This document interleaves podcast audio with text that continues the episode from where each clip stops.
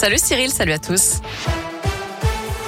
À la une, optimiste mais prévoyant, bien que la situation sanitaire s'améliore dans le pays, d'après Gabriel Attal, le gouvernement veut maintenir la possibilité de recourir au pass sanitaire jusqu'à l'été prochain. C'est ce qu'annonce le porte-parole. Un projet de loi sera donc présenté le 13 octobre en Conseil des ministres, puisqu'à ce jour, le recours au pass sanitaire arrive à échéance le 15 novembre. Rappelle qu'à partir de demain, les mineurs âgés d'au moins 12 ans et 2 mois devront eux aussi montrer leur passe sanitaire dans les cinémas, les piscines ou encore les cafés ou les restaurants.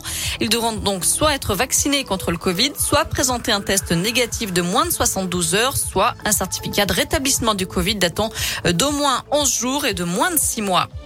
L'actu, c'est aussi un hommage national au caporal-chef français Maxime Blasco, soldat tué en opération au Mali. Une cérémonie présidée par Emmanuel Macron se tiendra à 16h30 dans la cour des Invalides. Demain, un autre hommage lui sera rendu à Vars, en Isère, par ses frères d'armes du 7e bataillon de chasseurs alpins. La lutte contre l'islam radical se poursuit en France. Une structure du Rhône va être dissoute. Cinq autres lieux de culte ou associations dans le pays sont dans le viseur du ministère de l'Intérieur. C'est ce qu'annonce aujourd'hui Gérald Darmanin. Et puis cette fois, c'est officiel, la PMA pour toutes les femmes, qu'elles soient hétérosexuelles, homosexuelles ou monoparentales, est désormais possible. Les décrets d'application de la loi ont été publiés au journal officiel.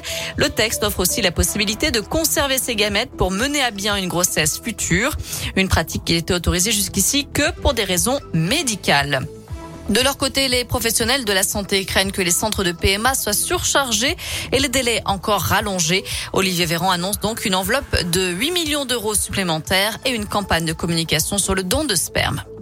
À retenir aussi cette affaire hors du commun dans le Vaucluse. Une trentaine d'hommes ont été mis en examen et écroués pour avoir violé une sexagénaire droguée par son mari.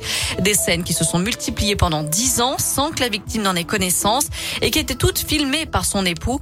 Ce dernier proposait son corps à des inconnus sur des sites libertins. Il est tombé dans le collimateur de la justice lorsqu'un vigile l'a surpris en train de filmer sous les jupes des femmes dans un supermarché. Allez, on ouvre la page des sports avec du foot et la suite de la Ligue des Champions ce soir. Lille joue en Autriche à Salzbourg à 21h. Je vous rappelle la victoire hier du PSG contre Manchester City 2-0 avec un petit événement. Le premier but de Léo Messi avec Paris.